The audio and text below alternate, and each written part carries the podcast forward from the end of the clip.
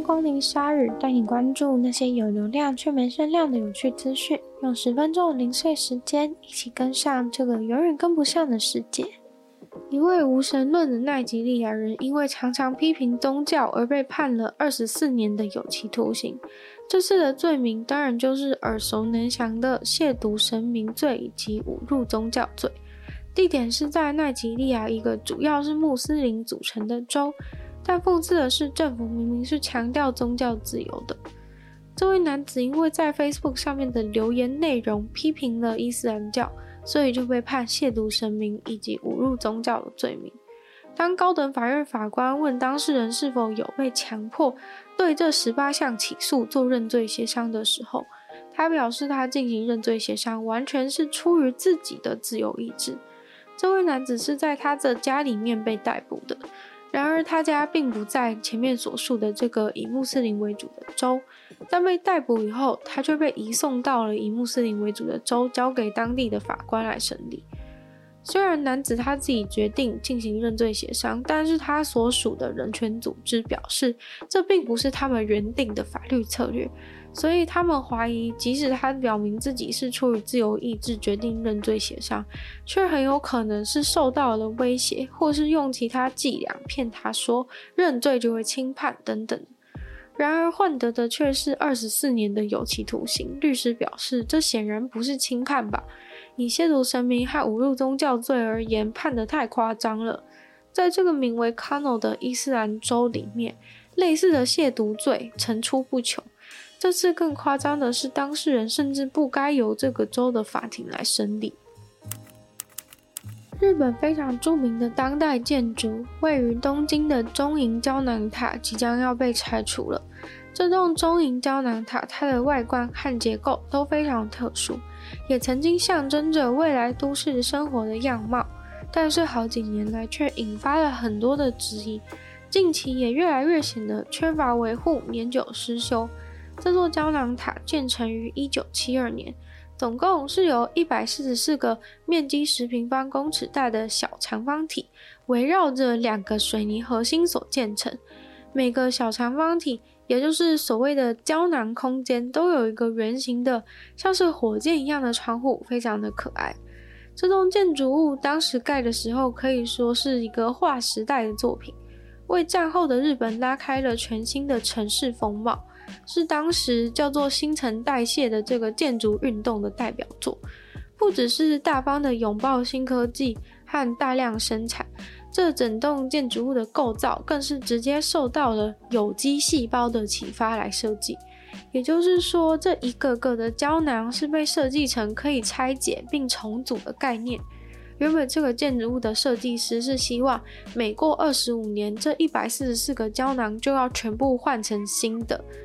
但是结果，即使现在这些胶囊还是很多人租，胶囊至今却从未替换过。早在二零零七年，建筑物的共同持有人就已经决议要卖掉这栋楼，而买方也是已经决定要拆除并重建。结果没想到刚好遇到二零零八年的金融海啸，整件事情就此停摆，直到了二零二一年，直到上个月，最后一个住户才搬出了那栋楼。过几天，这栋楼就会开始正式拆除了。但是，虽然这栋楼并不是完美的设计，却还是建筑史上的一个重要遗产。尤其因为当时那个所谓的新陈代谢的建筑运动，虽然轰动一时，但是他们的理念设计的建筑几乎没有几个真的盖出来。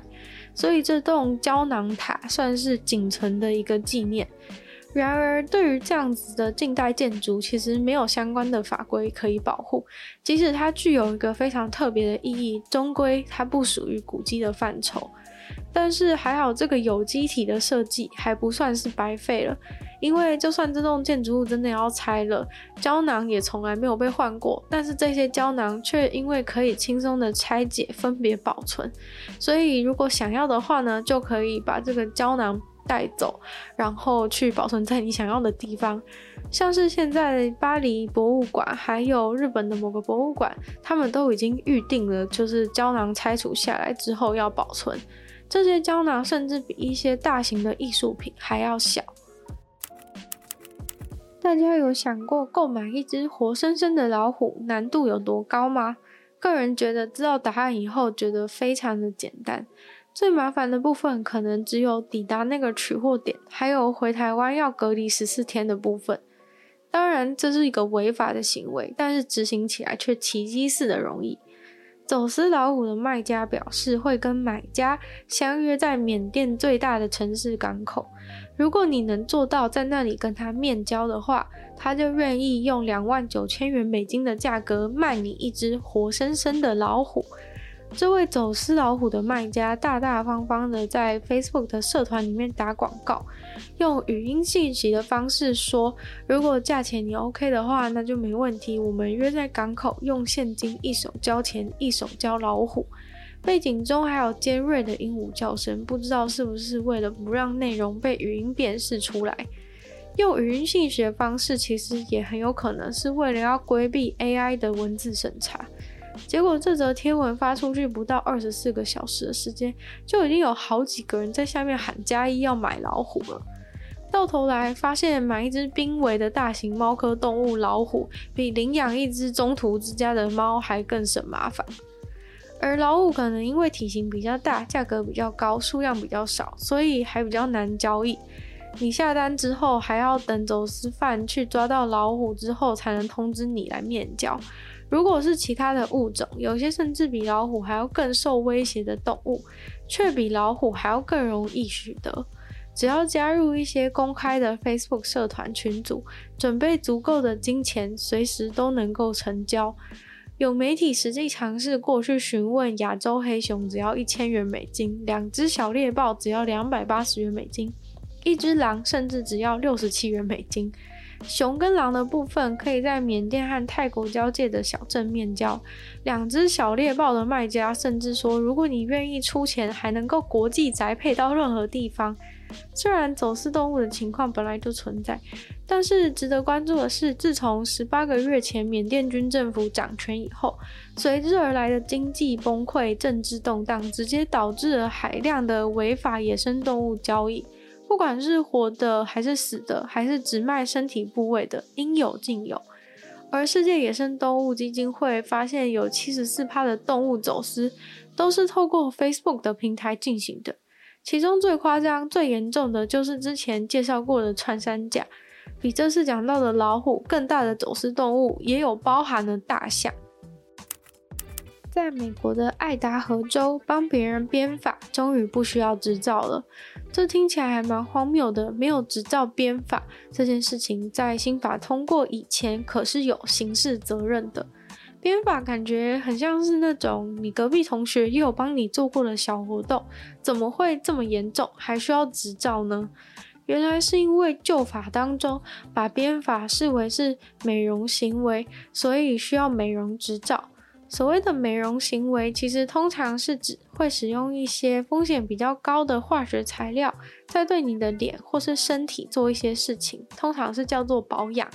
但是非洲传统编法竟然莫名的跟这些美容行为归为需要执照的一类。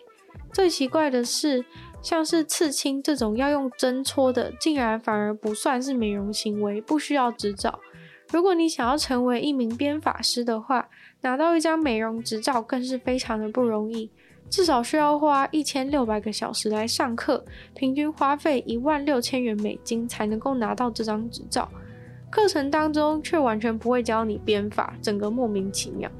而在爱达荷州通过无执照编法除罪化之后，美国就还剩下四个州没有执照编法，还是会被警察抓走的哟。那今天的鲨鱼就到这边结束了，再次感谢订阅赞助的会员 Jason、KUN、老毛、黑牡丹、XD、血染秋生、ZZ，还有超温泉。那其他有意愿继续赞助鲨鱼，继续让鲨鱼创作的朋友都非常欢迎在下面的 Patreon 链接可以找到有不同的会员等级，还有不同的。福利。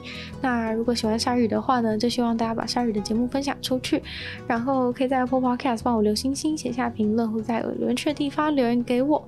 那也可以去收听我的另外两个 Podcast，女友的纯粹不理性批判会有一些比较长的。议题性内容。另外一个的话呢，就是听说动物会跟大家分享一些有趣的动物小知识。那也可以去订阅我的 YouTube 频道，追踪我的 IG。就希望鲨鱼可以继续在每周二、四、六跟大家相见。那么下次见喽，拜拜。